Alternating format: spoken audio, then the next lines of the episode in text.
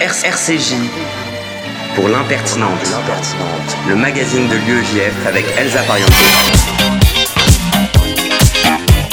Bonjour à tous et bienvenue dans l'impertinente, l'émission l'UEJF sur RCJ 94.8 que vous pourrez retrouver en podcast sur l'application et même sur Spotify.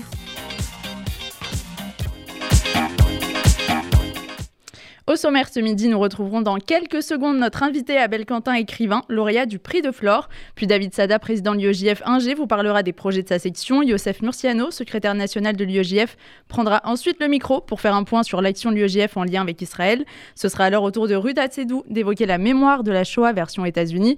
Noam Meguira partagera ensuite avec vous ses analyses et recommandations pop culture. Et on retrouvera enfin Samuel Lejoyeux, président de l'UEJF.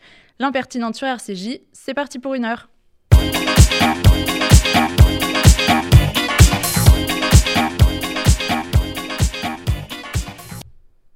Comme je vous le disais à l'instant, nous avons le plaisir de recevoir dans l'impertinente Abel Quentin. Bonjour. Bonjour. Vous êtes écrivain et maître Albéric de Gaillardon, votre vrai nom, et avocat pénaliste.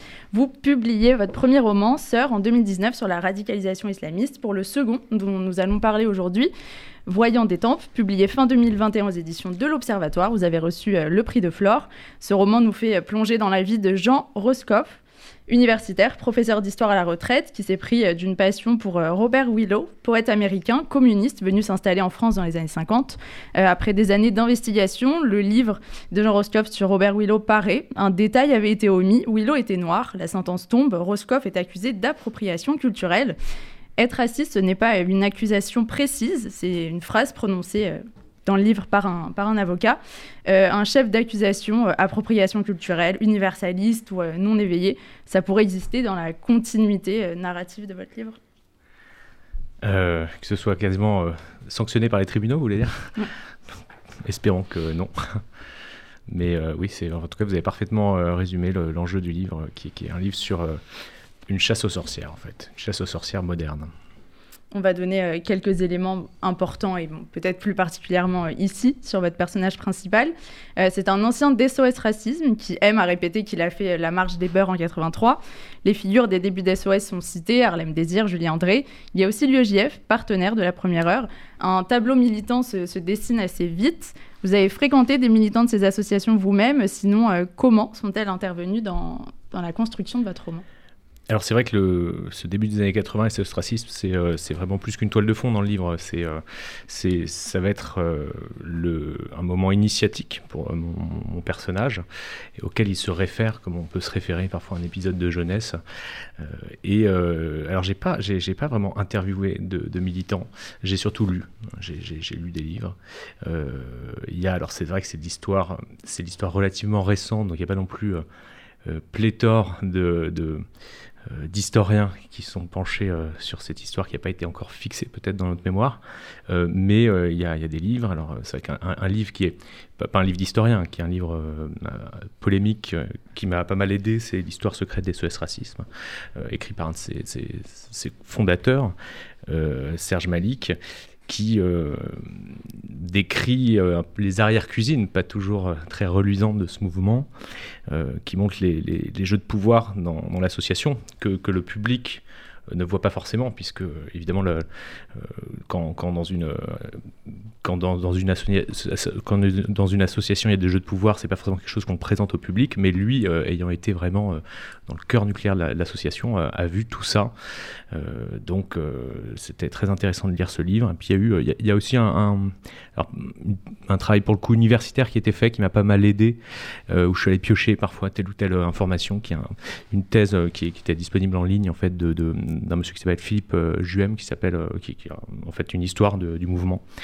Euh, histoire d'un mouvement apolitique avec des guillemets, parce que justement il montre à quel point, euh, ce, chercheur-là, euh, montre à quel point il y a eu quand même une instrumentalisation politique du mouvement.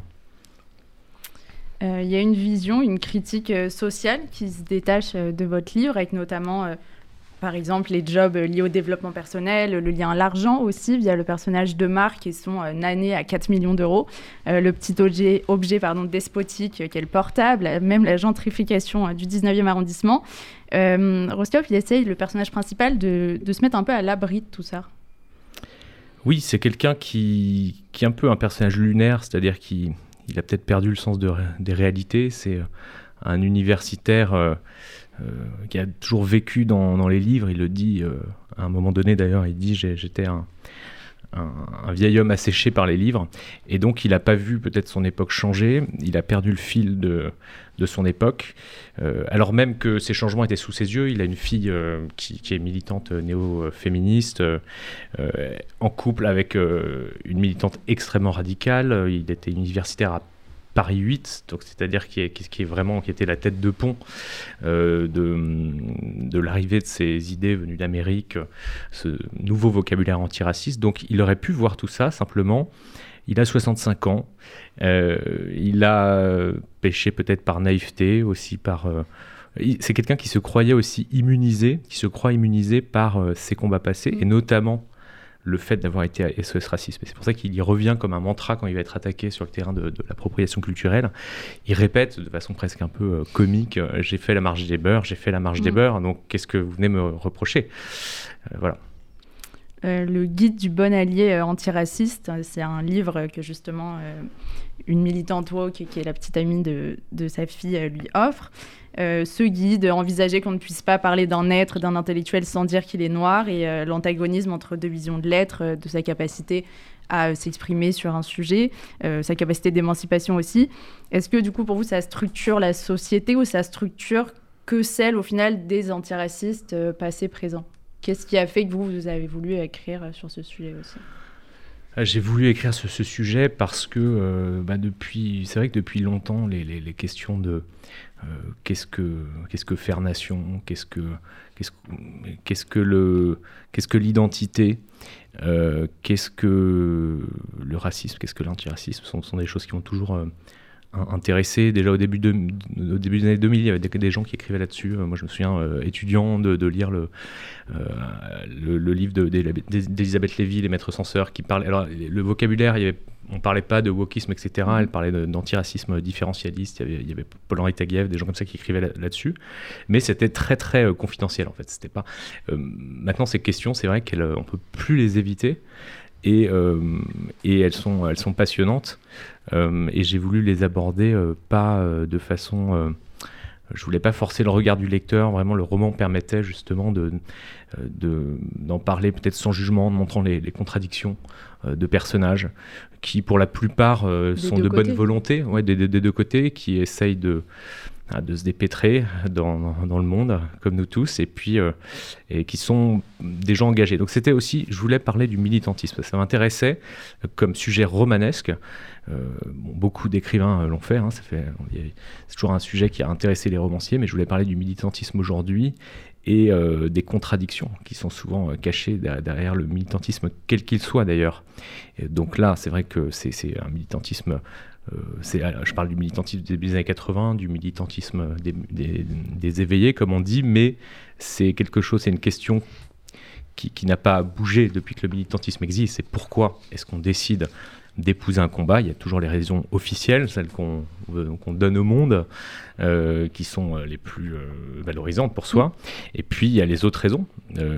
et moi j'ai lu un livre, un essai récemment d'un monsieur non, qui pas quelqu'un dont je partage la pensée, c'est moins qu'on puisse dire, qui est Geoffroy de la Gannerie, qui est un, militant de, de, gauche radicale, très éveillé d'un certain point de vue, mais qui dit des choses très intéressantes sur le qui dit de façon assez lucide euh, les, raisons parfois cachées du militantisme, notamment de gauche. Et lui, il, explique que parfois, dans les, les, militants, dans les manifestations, sans le savoir, ils se mettent en scène comme sujet politique agissant. Il y a quelque chose d'une mise en scène, quelque chose de narcissique, euh, qui résume par la phrase c'était une belle, belle manifestation. Ce qui montre que, mmh. quel que soit finalement le, le, résultat recherché, on vient y chercher aussi euh, de la socialisation, on vient y chercher des amis, on vient y chercher aussi quelque chose de valorisant. Et donc cette phrase, c'était une belle manifestation, elle veut, euh, elle veut tout dire. Et il y a quelque chose de ça que va questionner mon, narrateur Jean Roscoff. Il se dit, est-ce que vraiment j'étais là pour lutter, est-ce que j'étais révulsé par, par le racisme? C'était le cas, mais il y avait aussi autre chose. Il y avait autre chose, il y avait aussi euh, l'envie d'être du bon côté aussi de l'histoire, et il y avait, voilà, des choses plus prosaïques, je pense, qui, nous enfin, qui ont pu nous animer, qui, enfin, qu'on mm. comprend, qui font tout à fait écho. Et je donnerai la parole aussi à la fin aussi à Samuel et, et Youssef sur ces questions-là. Il y a la question de la, de la, vérité aussi en toile de fond. je lisais un procès verbal falsifié, dit le narrateur à un moment. Ce que tu me demandes, ça s'appelle un parjure. les woke à un moment attendent un, je cite, aveu du racisme de Roscoff. Est-ce qu'à un moment, il y a une vérité commune à ces deux, pas dire teams, mais à ces deux côtés en tout cas c'est une question qu'on peut se poser. J'ai l'impression que le, but poursuivi est quand même toujours le même, en tout cas, euh, euh, que ce soit, euh, c'est vrai, le camp universaliste, comme on dit, ou le camp des éveillés. Il y a l'idée de, de, lutter contre les, discriminations, mais, mais parfois, il y, a, de tels antagonistes qu'on peut se poser la question, c'est vrai, de qu'est-ce qui rassemble encore. Qu'est-ce qui rassemble encore, je sais pas, pour la faire courte, Elisabeth Badinter et, et Rokhaya Diallo C'est vrai, mm. c'est intéressant. Mais là, je parle d'actualité, mais c'est un livre qui, nous ramène aussi dans les années 50, dans les années 80. Euh, cette, euh, cette, ligne de fracture, elle a toujours été là. Euh, et elle est peut-être plus visible maintenant, mais j'évoque des, des, débats qu'il y avait dans les années 50, dans le, mouvement des écrivains noirs qui s'est réuni à Paris en 56, où vous aviez des joutes entre Franz Fanon et Aimé Césaire. Et en fait, ces joutes, elles se cristallisaient toujours sur la même question, sur est-ce que pour lutter contre l'identité, il faut réactiver l'identité Ou est-ce qu'on peut lutter contre l'identité en euh, la niant comme une pure construction sociale Donc, euh, c'est voilà, euh, c'est des débats qui sont, qui sont intéressants. Et je dirais que peut-être que maintenant, on est dans un moment de clarification. Mm. Et finalement, c'est jamais mauvais les moments de clarification parce que, ce, par exemple, il y avait sans doute cette divergence déjà présente dans le mouvement SOS Racisme dans les années 80, mais elle n'avait pas été clarifiée. Donc euh, là, on est à un moment de clarification. Euh, ce qui ressort, euh, puisqu'au moment où en effet cette question de d'avoir omis le fait que Willow était noir sort dans la presse, enfin, sur des blogs, notamment sur Internet, puis sur les réseaux sociaux, etc. Il y a une violence qui, qui, une déferlante de haine qui arrive très vite. Dans les commentaires, c'est ce qui revient beaucoup, c'est l'assertion permanente, la certitude d'être dans le juste, d'être dans le vrai, avec des, je cite, critères moraux intangibles et la capacité euh, d'acharnement au nom de cette vérité, puis la violence, euh, une porte défoncée, une fille agressée. Euh, et là, est-ce qu'il y a encore une place, en tout cas dans le livre, il y a une place pour la nuance à ce moment-là, parce que le personnage doute, accepte de douter, de se remettre en question, même lui dans sa relation à des personnes qu'il peut côtoyer dans la vie, de se poser au final cette question d'où je parle? Mais qu'est-ce qui fait que vous avez donné peut-être ce, cette fragilité ou en tout cas cette euh, capacité de compréhension d'aller vers l'autre aussi euh, à ce personnage. C'était vraiment un nom, ouais, c'était euh, quelque chose qui, qui, qui, me tenait à cœur, c'est de montrer un homme qui pense contre lui-même, un homme qui est capable d'autocritique, mm. mais pas l'autocritique mécanique de, des gens qui étaient, dans les, qui étaient jugés dans les procès de Moscou en 36 où on s'accuse de quelque chose mais on n'y croit pas soi-même finalement à cet aveu. c'est là une autocritique qui soit vraiment euh, un, retour sur soi-même. C'est ce que fait ce, narrateur et c'est sans doute ce qui manque cruellement euh, à ceux qui l'attaquent. C'est, ce sont des gens, il est attaqué par des gens qui, euh, qui manquent aussi beaucoup d'humilité mm. parce que quand on ne passe rien à l'autre, il faut être sacrément enfin, sûr de soi et puis il faut il y, a quelque chose d'une pureté morale qui est revendiquée par, par, par les gens qui l'attaquent. et, moi, c'est vrai que je méfie énormément de la, pureté. Je pense même que la, littérature, c'est euh, fondamentalement c'est un mode d'expression qui, est incompatible avec, l'idée de pureté, euh, qui est une idée dangereuse. Et, donc mon personnage, il navigue entre deux choses. Il y a des moments où il, il est aussi un peu encrouté dans ses certitudes. Il a 65 ans, c'est il picole énormément, il n'est pas possible euh, par plein d'aspects. Donc il y, a des moments où il se, il se raidit, euh, et puis il a aussi l'impression euh, qu'on lui fait un mauvais procès. Et puis d'autres moments où il va, il, voilà, il va scruter son passé, il va, et c'est ce qui le rend, j'espère, attachant, et ce qui en fait un homme, quels que soient ses défauts, un homme intègre quand même, parce que parce qu'il parce qu'il a envie de rechercher la vérité. C'est ce qu'il fait aussi dans toutes les recherches qu'il accumule au sujet de Robert Willow durant des années, un travail d'investigation aussi mm. qui, qui, lui donne une, en tout cas une impression d'exigence vis-à-vis de lui-même, vis-à-vis de ce qu'il produit, et euh, qui fait qu'on se met aussi à sa place, de se dire, euh, euh, en effet, j'ai eu des certitudes pendant des années, et voilà, elles sont remises en question, et en tout cas, j'accepte en tout cas d'entendre une version autre. Vous évoquez la famille avec un F majuscule qui est SOS Racisme et les nouvelles puissances, pareil avec des majuscules qui sont les organisations éveillées. ces majuscules, ça les rend en quelque sorte un peu immuables, définis comme des institutions à la fois ancrées et opposées. Est-ce que c'était la volonté ou pas nécessairement? C'était aussi une volonté de. C'était un peu un c'est un ressort un peu comique aussi, parce que euh, quand on met des majuscules, euh, euh, justement, la littérature, c'est le combat contre les majuscules, c'est ramener du particulier, c'est se moquer des, mythes. Et donc, ces majuscules-là, c'est aussi, quand il dit la famille, bah, il y a aussi le côté mafieux, quoi. Il y a le mm. côté, ça dit quelque chose d'un engagement politique. La famille, c'est aussi la, la, Cosa Nostra, quoi. et la majuscule, c'est euh, c'est le mythe, c'est le fait que euh, certains combats ne sont plus questionnés parce que euh, on, y a, on y attache une sorte de prestige moral. et moi, je pense qu'il faut toujours questionner le prestige moral d'où qu'il vienne. Donc voilà, c'est les nouvelles puissances, c'est la même chose. Il y a aussi la question des, mauvais soutiens au moment où il se fait attaquer d'un baiser de la mort, vous dites, avec l'extrême droite, qu'il avait pourtant jadis pas mal combattu dans sa jeunesse et euh, qui se fait sans aucune action de sa part en fait. Et euh, vous écrivez quelque part là-haut des forces jouées de moi. Euh, face à ces soutiens, face à cette, à cette haine qui ne dit pas son nom, hein, qui en tout cas veut apporter un soutien totalement factice à des causes qu'elle ne soutient pas, puisque l'extrême droite et l'antiracisme, on ne va pas dialoguer des heures là-dessus. pardon. Mais c'est l'impuissance totale par, de sa part par mm. rapport à ça. Est-ce que de façon globale, je ne vous demande pas on fait quoi face à, face à ces soutiens, mais oui, il y a, vraiment une situation euh, quasiment euh, absurde mm. parce qu'il euh, il se retrouve, c'est vrai, soutenu par, par ceux qu'il avait combattus dans, dans, ses années militantes. Ça, ça, montre aussi que dans ces, ces polémiques modernes, qui, dans ce monde qui va extrêmement vite, de, sur cet espace qui est un espace de sable mouvant que sont les réseaux sociaux, euh, l'individu qui est attaqué dans ces espaces-là, mm, il ne s'appartient plus en fait. et je voulais, euh, moi, c'est quelque chose qui, j'ai toujours de la compassion pour les gens qui sont euh, comme ça, qui sont attaqués, qui peuvent pas vraiment se, défendre parce que quoi qu'ils disent, c'est inaudible, ça arrive trop tard, puis quand on leur rend justice, parce qu'à la fin, il y a. Donc, c'est quelqu'un qui est cyberharcelé, euh, et, à la fin, on va juger euh, de, des personnes qui, l'avaient harcelé, mais ça arrive deux ans après. Je veux dire, la mort sociale elle a déjà été euh, prononcée, donc quelque chose de dérisoire. Donc, je voulais. Ouais, c'est c'est vrai que c'est un, c'est un homme qui est. c'est un constat d'impuissance. et c'est un homme qui ne s'appartient plus et qui est face à un vertige parce que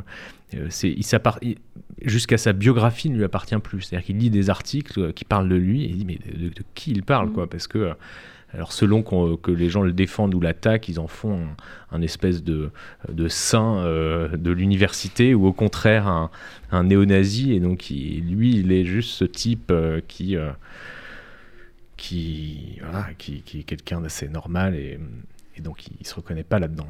Et c'est très vertigineux justement, euh, l'université, euh, dernière question, elle le lâche, elle aussi. Euh, elle annule une conférence qui était prévue. L'éditeur le lâche, son meilleur ami aussi. Il reste un peu que sa fille, finalement. nous, on peut se dire qu'aujourd'hui, il y aurait hein, des assauts antiracistes qui, de bonne foi qui iraient le soutenir. Mais il y avait une volonté de maintenir un peu un halo de, de solitude autour de lui à ce moment-là. Oui, alors mais c'est vrai que ce que vous dites, euh, à savoir qu'aujourd'hui, euh, si, ça, si quelque chose de cet ordre se passait, on pourrait imaginer qu'il y aurait des, soutiens dans le camp antiraciste mmh. notamment. Euh, le livre se passe en 2025. C'est pas un hasard. J'ai voulu vraiment que ça se passe en 2025 parce que ce que je décrivais, je pense que on est peut-être à quelques années de le voir se passer devant nos yeux, mais c'est vrai qu'on n'en est peut-être pas encore là. Donc c'est pour ça que c'est un, roman de légère anticipation. Et, et c'est vrai qu'il est, il est lâché. C'est un moment de vérité. Comme tous les moments de crise, c'est des moments de, qui, révèlent les hommes et les femmes, euh, et, c'est le moment où on voit qui sont les vrais amis. Et donc euh, certains euh, soutiens qui... Enfin, certaines personnes qu'il croyait être ses amis ne sont peut-être pas tant que ça, et puis il va aussi trouver des soutiens plus, plus étonnants. Il y a par exemple une, femme qui est en fait l'employé de maison de son ami, avec qui, voilà, qui, qui, va, qui va l'aider à traverser cette épreuve, et qui... Voilà, donc c'est ouais, c'est un, un, livre, j'aime bien les livres sur la chute, j'aime beaucoup Il y a un roman, par exemple, que j'ai beaucoup aimé qui s'appelle Le bûcher des vanités de Tom Wolfe, qui est un, livre de chute sur un trader à New York dans les années 80 et qui, pareil, montre un peu cette comédie humaine. et, c'est donc cet homme-là, pareil, va être lâché par euh, par, certains, soutenu par d'autres. Euh, on va dire que c'est plutôt, mon personnage, il est plutôt, il est soutenu par son ex-femme, par sa fille. Euh, c'est voilà, il a quand même quelques, voilà, quelques personnes solides autour de lui. Samuel Youssef Ruth, si je pense qu'il y a plein d'éléments qui ah, c'est sûr. donnent matière C'est sûr, on a envie de réagir, réagir sur beaucoup de choses. Merci beaucoup, Abel Quentin, c'est formidable. J'espère que c'est au vu de votre dernière réponse, que c'est plus une dystopie qu'un roman d'anticipation. Euh, euh, évidemment, c'est ce pourquoi on se bat. Euh, non, pour réagir sur plusieurs aspects qui m'ont beaucoup touché dans ce que vous dites et dans, dans votre livre. le militantisme, c'est évidemment toujours une question de savoir comme ça, est-ce qu'on est là pour être là? Est-ce qu'on milite pour militer d'une certaine façon Ou est-ce qu'on milite pour changer le monde? Évidemment, on milite pour changer le monde. Mais je pense qu'il faut quand même, on a le droit d'assumer que militer c'est sympa, qu'une manif c'est beau, qu'une action en soi euh, c'est un bel espace et c'est quelque chose de formidable. En tout cas, je pense que c'est un message, c'est un des messages moi que, que j'aime quand même euh, à délivrer. Euh, sur le fond, évidemment, ce livre il questionne sur une chose, enfin sur beaucoup de choses, mais, mais peut-être la principale chose, c'est exactement ce que vous, ce que vous disiez, c'est il, dit tellement la marche des beurs, etc., que ça en devient risible. Comment aujourd'hui, nous on est une organisation antiraciste universaliste, comment on fait pour actualiser, pour rendre toujours d'actualité ce combat universaliste? Euh, C'est euh, euh, extraordinaire, c'est la question centrale. Presque de, de, l'antiracisme et, presque de l'UEJF, une des questions en tout cas de l'UEJF actuellement. Et juste un dernier élément, je suis désolé, je suis trop long, mais sur l'extrême droite. Voilà, une petite anecdote qui, en tout cas, euh, à laquelle euh, je pensais quand vous parliez là.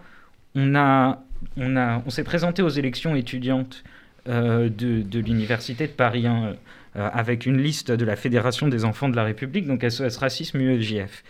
Et il y avait contre nous, malheureusement, la majorité qui était des organisations comme le Point Levé, euh, euh, l'Alternative, euh, même l'UNEF sur une ligne très gauchiste, qui, notamment le Point Levé, avait sorti une vidéo, l'islamophobe Mohamed Sifawi, on a lutté pour son interdiction, on l'a obtenu, voilà notre combat antiraciste, c'est d'interdire Sifawi. Évidemment, on lutte contre ça, et tout de suite, il y a malheureusement que deux organisations qui dénoncent ça. C'est nous et la cocarde le syndicat d'extrême droite. Et là, on se retrouve, c'est vraiment une réalité, cette, cette tenaille dont on parle, qu'on vit vraiment quand on est républicain, antiraciste, universaliste aujourd'hui dans les facs. Et c'est vrai que c'est extraordinairement piégeux. Et quand une série d'organisations nous renvoie comme ça à l'extrême droite, on se dit, mais il y a quand même un problème. Et c'est vrai que sortir de cette tenaille, c'est toujours un, un défi, en tout cas, qui nous anime au quotidien. Oui, alors euh, moi j'ai pas mon, livre c'est pas un manuel donc euh, euh, c'est pas voilà dans ce cas-là lisez peut-être la gannerie sortir de l'impuissance politique ça c'est un manuel pour le coup même si je pense que vous en partagerez pas, enfin pas grand chose mais non c'est pas moi j'ai créé un roman je, je, crois que le roman il doit il doit mettre à jour éventuellement des contradictions il doit il donne pas des, solutions c'est c'est un, espace aussi de relativisme moral. Il y a, des choses. Euh, mon, personnage très universaliste, il va aussi se laisser bousculer par euh, certains concepts euh, de, ce, nouvel antiracisme. Après, sur cette tenaille que vous décriviez, c'est très intéressant et c'est vrai qu'il est pris dans cette tenaille-là.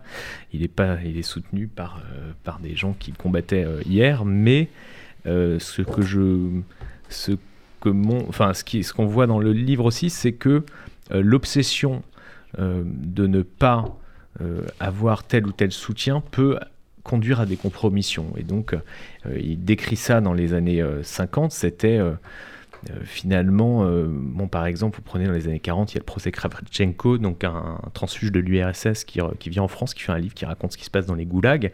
Et le camp progressiste à l'époque va se scinder en deux avec des gens qui finalement disent si on donne la parole à ce transfuge, on va affaiblir notre propre camp et puis on va, avoir, on va être soutenu par le camp d'en face.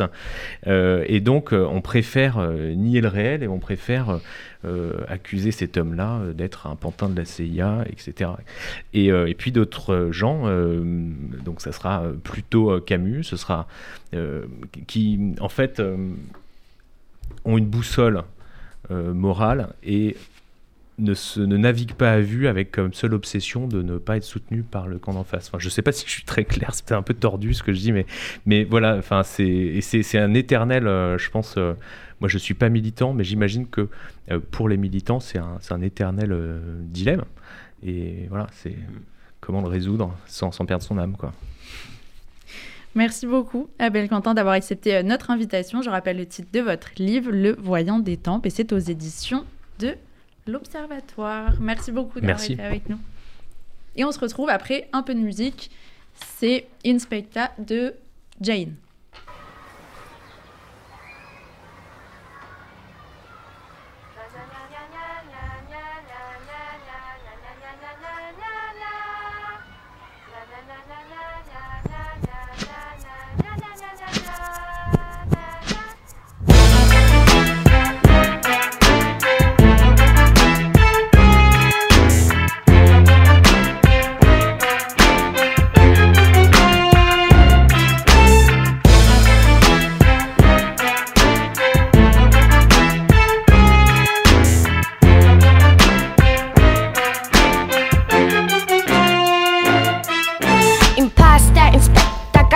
Much on my chest. I don't want no yoga jets, all I want is your respect. In past, inspect. I got too much on my plate. I don't want no yoga jets, all I want is your respect.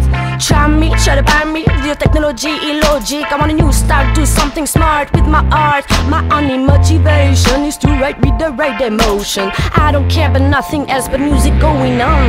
Lock it, lock him down, lock him down, down, down. Lock it, lock him down, got too much on my chest. I got too much on my plate. Lucky, lock him down, lock him down, down, down. Lucky, lock him down, lock him down. I got too much on my chest. I got too much on my plate. Sometimes I wish I could be who I wanna be and not who they want me to be. Just make it all easy, yo.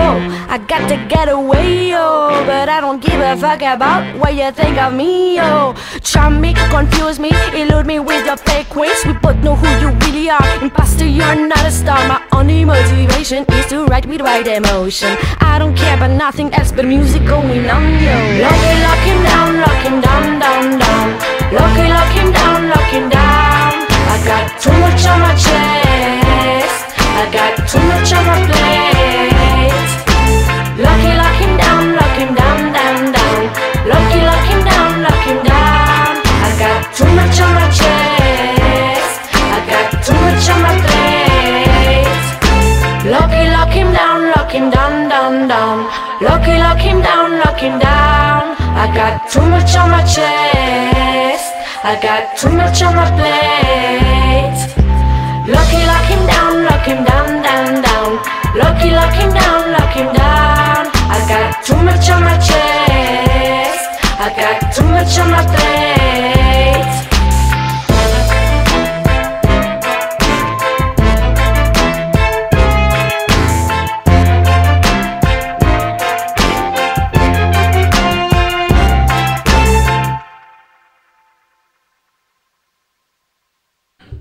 De retour dans la pertinente, l'émission de l'UEJF sur RCJ, et je suis maintenant avec David Sada, président de l'UEJF 1G. Salut David. Bonjour, comment ça va? Ça va et toi? Vas-y, présente-toi. Ça super. Eh ben, merci beaucoup. Euh, je m'appelle David Sada, euh, j'ai 22 ans, je suis étudiant euh, en dernière année d'école d'ingénieur et je me suis engagé à l'UEJF depuis maintenant un peu plus d'un an et j'ai même créé ma section, donc la section ingénieur, dans laquelle je suis président. Et c'est quoi l'UEJF pour toi?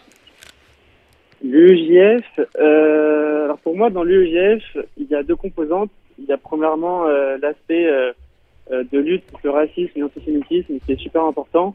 Premièrement, dans les campus, ça c'est évident, mais aussi dans la société en général. Et deuxièmement, c'est le fait voilà, d'organiser des événements pour que tous les étudiants se rencontrent, que ce soit par exemple dans des soirées, dans des shabbats organisés ou dans des fêtes. Par exemple, il y a quelques semaines, l'UGF a organisé un après-midi en l'honneur de tout Bijvat et qui a rassemblé énormément, de, énormément de jeunes. Voilà, donc c'est vraiment ça l'UEJF pour moi.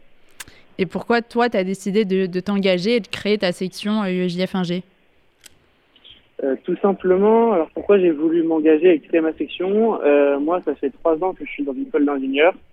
Euh, il faut savoir que voilà, j'ai pas vraiment vu, si vous voulez, d'associations juives ou de réels mouvements de jeunesse juive dans le milieu euh, ingénieur.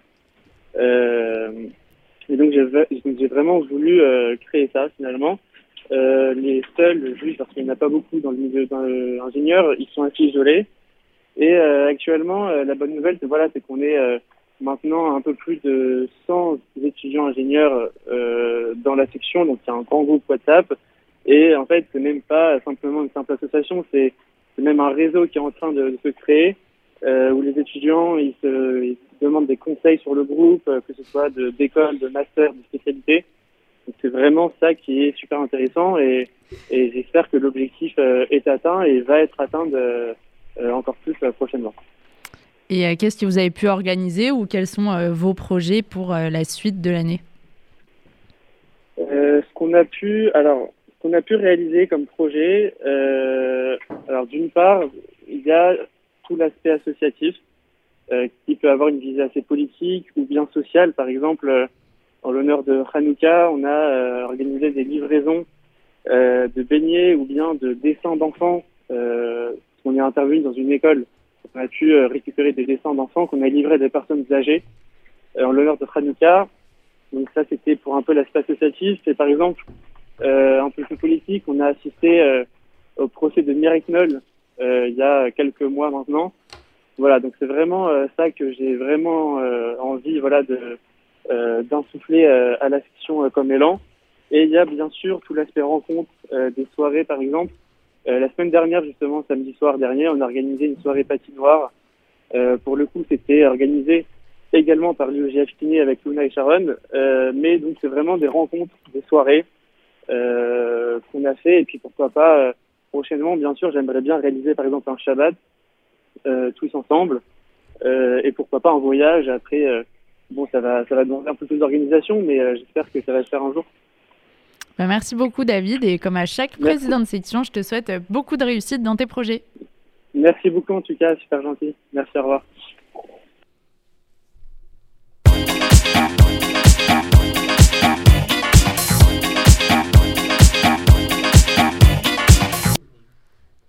Et on retrouve Youssef qui, euh, je crois, veut nous parler d'Israël et d'Afrique du Sud aussi, enfin, euh, de voyage. En effet, Elsa, cette semaine, nous a fait voyager. En début de semaine, derrière nous, euh, en début de semaine dernière, pardon, nous étions devant le QG de Zemmour pour rappeler que l'UEJF se bat contre les négationnismes, d'où qu'ils viennent, combat central de l'UEJF, transmission de la mémoire, etc., etc. Mais cette semaine, c'était aussi la semaine de la sortie du rapport d'Amnesty International sur Israël. Il nous avait manqué celui-là. Ah mais c'est un classique et euh, j'ai vu que cette année c'est l'utilisation du mot apartheid qui a fait polémique. Oui, c'est pas la première fois. Dans son rapport, Amnesty qualifie la seule démocratie du Moyen-Orient d'état d'apartheid. Et pour plusieurs raisons, cette qualification est un coup de com' et une arnaque intellectuelle. Pourquoi? Tout d'abord, imaginez. Parler de la situation en Israël et en Palestine sans mentionner le conflit israélo-palestinien, ou sans préciser qu'une grande partie des mesures prises sur le terrain, qu'elles soient bonnes ou mauvaises d'ailleurs, sont prises en fonction de ce conflit, absurde, eh bien c'est pourtant ce qu'Amnesty fait. Évidemment, il continue dans l'absurde. Les mesures qu'il qualifie de discriminatoires permettent de protéger la population, juive ou arabe d'ailleurs, face à une organisation terroriste islamiste, le Hamas. Pour Amnesty, c'est pas le cœur du sujet, donc pas la peine d'en parler. Ah oui, on, voit bien qu'il y a une petite arnaque ici, mais je crois qu'il justifie l'utilisation du terme apartheid, non? En effet, euh, ils précisent dans leur rapport utiliser le terme apartheid au sens juridique, donc euh, via une définition qu'ils précisent, etc. Pour autant, quand on tape apartheid sur Google, quand on en parle à un dîner, quand on est interrogé à propos de ça sur l'impertinente ou quand on le lit sur le feed d'Amnesty, on pense forcément au régime discriminatoire de l'apartheid en Afrique du Sud. Ici, Amnesty utilise un mot en se basant sur une définition, sachant pertinemment que tout le monde le comprendra différemment. Mais euh, à part cette arnaque, comme tu dis, il y a aussi les faits Que ce soit la définition juridique ou une autre, Israël n'est pas un État d'apartheid. Évidemment. En Israël, les, Arabes israéliens votent, sont représentés à la Knesset, l'Assemblée israélienne, et font même partie de la majorité gouvernementale. En Israël, pas de système euh, scolaire euh, séparé. 26% des étudiants sont arabes alors qu'ils représentent 20% de la population du pays. En Israël, pas d'interdiction de soins en fonction de la race. Arabes et juifs sont soignés dans les mêmes hôpitaux et le pays organise même l'accueil des enfants palestiniens qui nécessitent des opérations chirurgicales lourdes. Bon. En clair, il y a un dévoiement de la définition d'apartheid, une charge anti-israélienne du rare violence, et en plus, il y a des conséquences comme l'importation du conflit israélo-palestinien en France. Euh, de mon temps, l'UEJF se battait dans les universités contre l'importation du conflit et la haine d'Israël. De ton temps. Et ça, ça n'a pas changé. Ah. Déjà, déjà, on déconstruit en interne, sur nos réseaux et même à la radio, ce genre de discours antisioniste. Ensuite, on amène chaque année une délégation d'étudiants israéliens euh, en France et on fait avec eux le tour des facs françaises afin de créer la rencontre et le débat. Euh, une autre délégation de joueurs de foot arabes et juifs d'Abu Ghosh viennent chaque année sillonner les quartiers populaires et jouent contre des dizaines d'équipes locales en montrant partout qu'en Israël, arabes et juifs peuvent vivre ensemble. Et on part aussi en Israël avec des médiateurs de quartier ou avec des responsables d'associations étudiantes. On montre une autre réalité du terrain, on parle de paix avec des personnes qui se battent quotidiennement pour la paix. Et chaque jour, partout, dans toutes les universités françaises, des militants de l'UEJF se battent contre, BDS, pardon, contre la venue de criminels, dans des, de criminels de guerre dans des facs, contre les faux checkpoints aux entrées des amphis, et j'en passe. Finalement, que ce soit un militantisme qui fait du bruit ou un long travail de lobbying, l'UEJF est euh, toujours présente sur le terrain pour lutter contre la haine d'Israël et ça c'est rassurant. Merci Osef. Merci à toi Elsa. Noam, c'était comment de ton temps? De mon temps C'était un peu pareil. Euh, non. Mais en noir et blanc. On travaillait. Juste, il n'y avait pas de téléphone portable et pas Facebook, mais sinon. Euh, non, bah non, euh, bah, c'est très bien en tout cas que toutes ces actions continuent à l'UEJF. C'est un sujet très important à la fois pour les étudiants juifs et à la fois pour la communauté juive française. Et je pense que. franchement, c'est très très important de continuer à, à faire ce qu'ils font et c'est l'une des associations au regard de ce qui est fait dans les universités, qui est le plus à la pointe sur ces questions-là, ou en tout cas qui est le plus sur le terrain. Merci Noam. Et on se retrouve après un peu de musique à nouveau, c'est Flemme de Laurie Darmon. J'avais pas envie que tu viennes.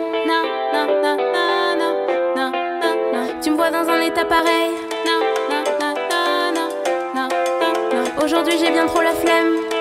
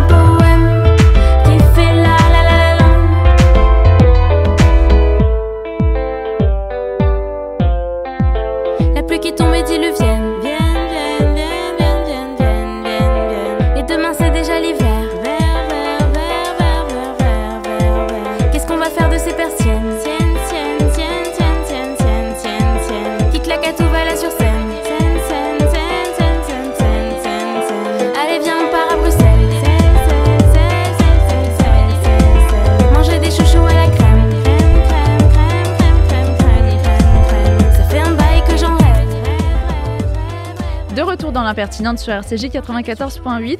Salut Ruth. Salut Elsa, salut à tous. Aujourd'hui, tu vas nous parler du regard des États-Unis face à la Shoah et de son enseignement à l'école.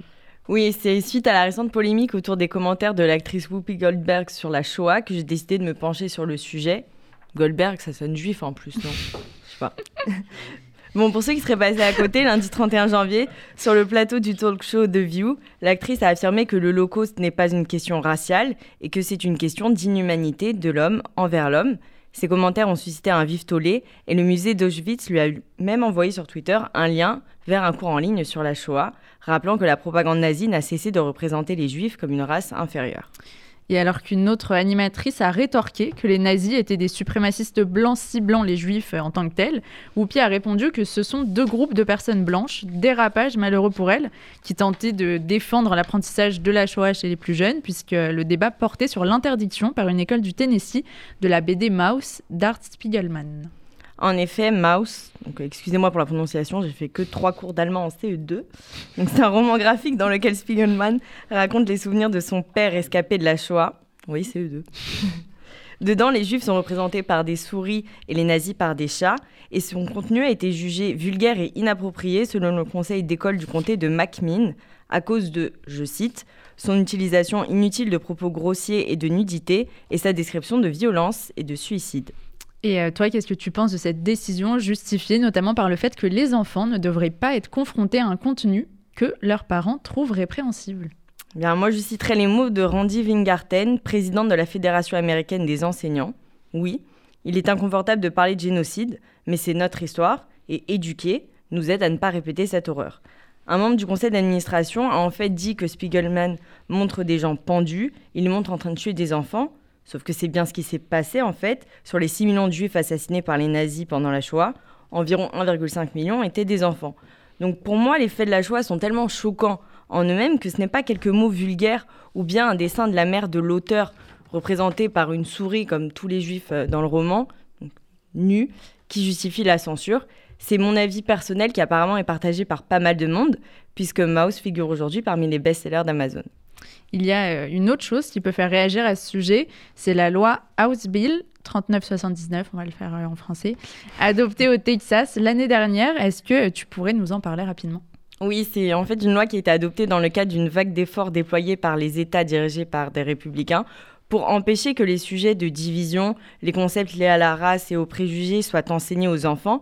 L'idée est de lutter contre ce qu'on appelle la théorie critique de la race. Donc si vous avez 4 heures devant vous, je pourrais développer dessus, mais en l'occurrence, on n'a pas le temps, donc je vais la faire courte. C'est un concept développé par des universitaires dans les années 70, affirmant que l'héritage de la suprématie blanche reste, ancré, j'ai du mal aujourd'hui, hein, la société, dans la société contemporaine et transparaît dans les lois et les institutions euh, qui forment l'Amérique.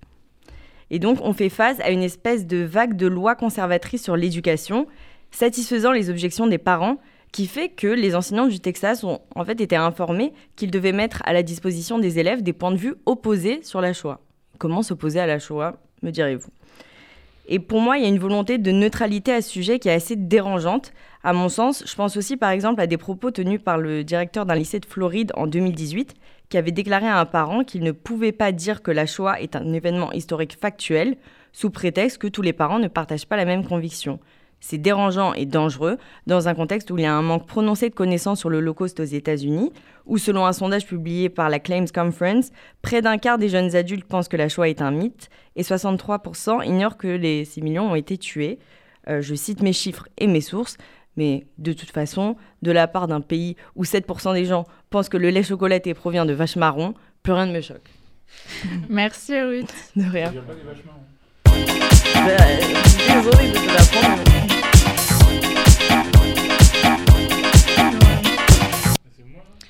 Noam. Oui Il est temps de chroniquer. Oui. Oui, il est temps que. d'ouvrir la chronique. Mm. Oh, calme-toi. Hein. Alors, euh, Noam, tu vas nous parler chronologie des médias et arnaque Tinder. Vas-y, vends-nous du rêve. Bien sûr, Elsa. Bonsoir, Elsa. Bonsoir, les reilles. Euh, l'autre jour, j'ai culmé avec Juanita la vallée des reines sans roi. Oui, j'ai fait la tournée des bars et booba. Il y a quoi maintenant? Parce que j'ai eu la fève dans la galette. On mange plus de galette, donc Enfin bon. Et je me disais, oh là là, mais quand pourrais-je enfin revoir Avengers Endgame sur Disney Plus? Oh là, vous vous dites, j'ai rencontré personne dans un bar et je me pose des questions bizarres à 3h du mm. matin. Oui, je sais ce que vous dites aussi, c'est la best instro ever. Le gars mérite sa moula, c'est carré dans l'axe. Noam, carré dans l'axe? Oui, bon, voilà, franchement, là, un peu d'imagination, ça va aller vite. Hein. C'est une remise au goût du jour de l'expression française, c'est carré. C'est, ça veut dire c'est, mm. c'est quelque chose qui est bien fait, voilà. Donc c'est carré dans l'axe, un peu footballistique. voilà, tout simplement. oui, donc, euh, pourquoi ne peut-on pas voir les films Enfin, pourquoi ne peut-on voir les films que si longtemps après leur diffusion en salle sur les plateformes ou à la télé ou à l'aide d'un VPN En effet, en France, il existe un système qui s'appelle la chronologie des médias. Alors, qu'est-ce que c'est la chronologie des médias? C'est simple. C'est euh, tout simplement une, chronologie qui a été mise en place par, euh, les, exploitants de salles et les producteurs de films, notamment avec la création de la chaîne Canal+, qui en l'échange euh, de l'exclusivité quelques mois après leur diffusion, donc avant c'était 8 mois de tous les films qui sortaient au cinéma, financer à hauteur d'un certain pourcentage de son chiffre d'affaires le cinéma français et le cinéma et, les, salles de cinéma. Donc en fait, c'était un cercle vertueux avant les plateformes de streaming qui permettait justement d'avoir, euh, ben, de financer des films d'auteurs qui n'auraient jamais vu le jour ou de financer des films français qui n'auraient jamais pu être produits. Mais cependant, aujourd'hui, avec le changement du marché, notamment avec l'arrivée de Netflix, mais aussi de Disney ⁇ et bientôt d'HBO Max par Warner Bros., cette chronologie immédiate va être chamboulée. Donc qu'est-ce qui va changer? D'abord, on va raccourcir les délais de diffusion sur Canal+. Donc, euh, les films vont être disponibles sur Canal+, en exclusivité 6 mois après leur diffusion. Pour les plateformes de, euh, pour les plateformes de streaming, donc comme Netflix est engagé à financer aussi le cinéma français, euh, on va passer à 15 mois au lieu de 36 mois. Et pour les autres plateformes, on va passer à 17 mois à la place de 36 aussi. Et enfin, il y aura une fenêtre maximale pour la diffusion des films après leur distribution en salle sur à la télévision, entre 36 mois et 44 sachant que quand ils seront diffusés à la télé, ces films ne pourront pas être disponibles sur les plateformes, sauf accord entre les plateformes. Le seul problème qui revient, c'est qu'en fait Disney Plus et Warner Bros, donc euh, Disney et Warner, deux des plus gros producteurs euh, aujourd'hui hollywoodiens, euh, produisent eux-mêmes leurs films et financent eux-mêmes leurs films. Et donc ils trouvent injuste le fait que par cette loi en France, ils ne puissent pas les diffuser sur leur plateforme quand ils veulent. Et ils ne puissent pas faire par exemple comme Canal Plus diffuser six mois après. Et les accords actuels ne leur conviennent pas. Donc en fait, il pourrait en résulter aussi qu'ils décident de ne plus sortir leurs films en salle. Et euh, du coup, euh, ça ferait que par exemple, Spider-Man, qui a été l'un des plus gros succès post-Covid, enfin qui a été le plus gros succès post-Covid avec plus de 1 milliard de recettes et surtout le plus gros succès post-Covid en France, ne serait jamais sorti dans ces conditions-là. Donc affaire à suivre, normalement ils sont censés signer aujourd'hui, on ne sait pas, ils sont peut-être en train de signer, on va voir. Merci pour ces précisions, Noam. Euh, on comprend mieux le système français. Sinon, euh, qu'est-ce qu'on regarde pour se divertir un peu là? Ah, Alors, pour se divertir, Elsa, je t'ai dégoté un petit documentaire, pas piqué des hannetons. Il s'agit de L'arnaqueur de Tinder. C'est réalisé par la même équipe que Don't Fuck With Cats. Donc, alors, qu'est-ce que c'est Don't Fuck With Cats? C'est une mini-série documentaire sur euh, Luca Rocco Magnotta, le tueur canadien cannibale qui avait d'abord tué des chats, puis ensuite euh, tuer des hommes, mais qui avait été traqué en fait par des internautes qui, qui, essayaient de prévenir la police en vain en leur disant on vous dit que ce mec-là est bizarre, on l'a retrouvé, on sait où il habite, mais euh, finalement il a fini par être arrêté et aujourd'hui en prison. L'équipe donc de ce documentaire récidive avec l'arnaqueur de Tinder. On y retrace la route de Simon Levive, de son vrai nom Shimon Chayout. Je vous laisse deviner d'où il vient. Israélien de son État, qui entre 2015 et 2019 a arnaqué des dizaines de femmes rencontrées sur Tinder pour la coquette somme de 10 millions d'euros. Sartek, comme on dit chez moi.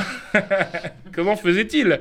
Eh bien, il se faisait passer pour un riche héritier diamantaire et au début, il faisait rêver ses femmes, il les amenait dans des hôtels 5 étoiles, dans des restaurants étoilés, dans des palaces, dans des jets privés, à Paris. Et euh, puis très vite, prétextant qu'il avait des ennemis qu'il recherchait, qui étaient recherchés, euh, euh, il, leur demandait de créer des comptes à leur nom et de, leur refiler la CB et d'alimenter les comptes en échange de chèques en blanc. Et euh, quand elles finissaient par refuser, parce qu'au bout d'un moment, elles ont compris qu'il y avait un problème, il les menaçait, mais menaçait physiquement, mais aussi menaçait moralement. Et du coup, ces femmes apeurées continuaient à financer cet arnaqueur. Il a écopé de 5 mois de prison et aujourd'hui est, réfugié en Israël, où il fait du conseil aux entreprises. Perso, moi, j'ai tenté l'affaire sur G-Swipe. Le seul truc que j'ai réussi à extorquer, c'est une Kela et trois Macroud. et j'aime pas trop ça. Merci Noam. Et comme je vois que tu avais prévu de parler des Cobra Kai et qu'il reste pas trop longtemps et que tu en parles à chaque fois. D'accord, je... vais juste conclure. Tu peux conclure. Bah je vais conclure par vous dire qu'il faut voir Cobra Kai. Merci à tous. Mais c'est dispo où? Au moins C'est dispo sur Netflix et c'est la série qui a fait le plus gros démarrage euh, de 2022 et euh, l'un des plus gros démarrages Netflix. Voilà. Merci Noam.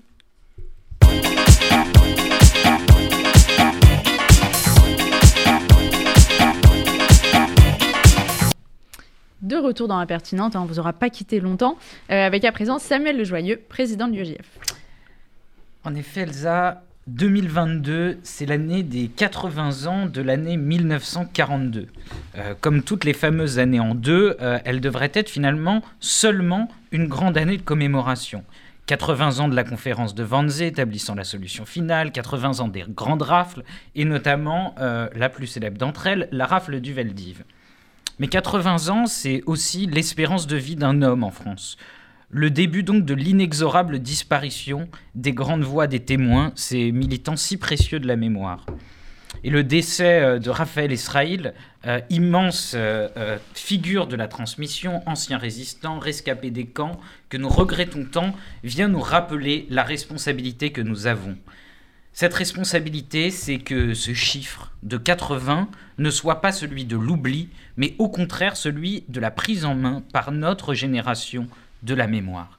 C'est ce que nous faisons d'ailleurs par des voyages, des témoignages, des visites de lieux de mémoire, des actions partout en France, dans les universités, dans les quartiers populaires, sur Internet, nous avons conscience de cette responsabilité et nous transmettons sans relâche. Mais dans ce combat pour la mémoire, nous ne devrions avoir aucun adversaire. Celui-ci ne devrait souffrir d'aucune contradiction. C'est vrai, mais pourtant, c'est surtout euh, pour des polémiques que la question de la Shoah est aujourd'hui euh, dans le débat public, plus que pour des commémorations. Exactement. Et c'est ça qui est effrayant. L'année 2022 euh, semble être partie pour être celle de la relativisation plus que de la commémoration. Et les exemples, ils sont trop nombreux euh, pour euh, n'être qu'anecdotiques. Euh, Ruth a parlé dans sa chronique de Whoopi Goldberg, je n'y reviendrai pas. Mais c'est évidemment, et vous avez suivi nos actions là-dessus, la première fois depuis le discours du Veldiv de Jacques Chirac qu'un candidat fait réellement campagne sur la remise en cause du rôle de Pétain dans la déportation des Juifs. Également, euh, il y a quelques jours, vous l'avez suivi, un journaliste d'un grand quotidien national, Yvan Rioufol, a repris l'argument hygiéniste des nazis dans la fondation du ghetto de Varsovie. Cela sur une chaîne d'information en continu, CNews, et sans qu'aucun chroniqueur qui ne soit sur le plateau n'apporte la moindre contradiction. Il y a et, hier encore, on a vu l'œuvre de C215, euh, le portrait de Simone Veil. Encore une fois, il a été dégradé. Nous savions que la mémoire serait pour nous un combat. Mais nous ne nous attendions pas à celui-là. Combattre l'oubli, c'est une chose, mais se battre pour empêcher que la Shoah soit relativisée ou instrumentalisée, c'est encore plus douloureux. Les communautés juives, hongroises, polonaises qui luttent depuis des années contre le relativisme d'État nous enseignent combien celui-ci est important. Alors, de Mitterrand fleurissant la tombe de Pétain en 92 à Zemmour réhabilitant Vichy aujourd'hui, toujours l'UEJF fera face à ce négationnisme en gants de velours. Aujourd'hui comme l'hier, l'actualité nous montre que transmettre la Shoah est un acte militant. Et ça tombe bien, nous sommes des militants. Merci beaucoup Samuel, merci à tous. C'est la fin de l'émission. On se retrouve dans deux semaines, même lieu, même heure, et vous pouvez retrouver la suite des programmes d'RCJ à partir de 23h.